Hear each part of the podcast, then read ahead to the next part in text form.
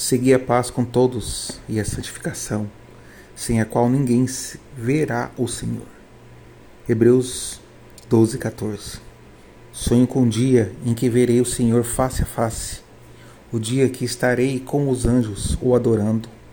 Apenas chegarei nesse dia se viver de maneira santa, separado das coisas que não agradam e buscando a palavra com todos. Não é fácil, mas também não é impossível. Já transmitiu a paz de Cristo a alguém hoje? Já transmitiu a paz de Cristo a alguém esse mês? O que seria isso?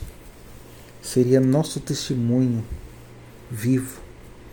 O que você compartilha nas redes sociais, o que você, como você se veste, como você se comporta na frente de outras pessoas que não é do seu não é da sua das suas amizades o que você escuta?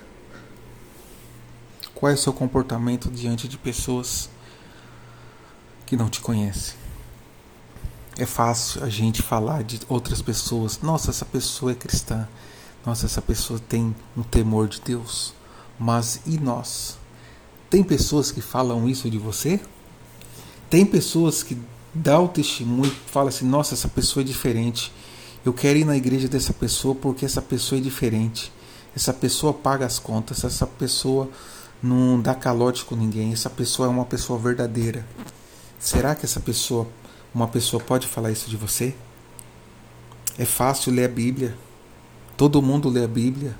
Todo, a maioria das pessoas conhece a Bíblia. Ateus lê a Bíblia.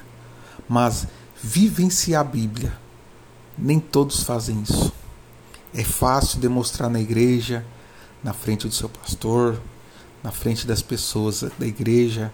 Isso é fácil. Mas e na segunda-feira? E durante a semana? Você dá o testemunho de Deus na sua vida? Na vida das pessoas? Às vezes você fala assim: ah, eu sou tímido de falar do amor de Deus para outras pessoas. No mundo que nós vivemos hoje, as palavras nem precisam. O nosso, as nossas atitudes vai, vai falar por si só o nosso caráter, a nossa boa conduta. Quero deixar essa reflexão para você. Que Deus abençoe você. Fica na paz do Senhor.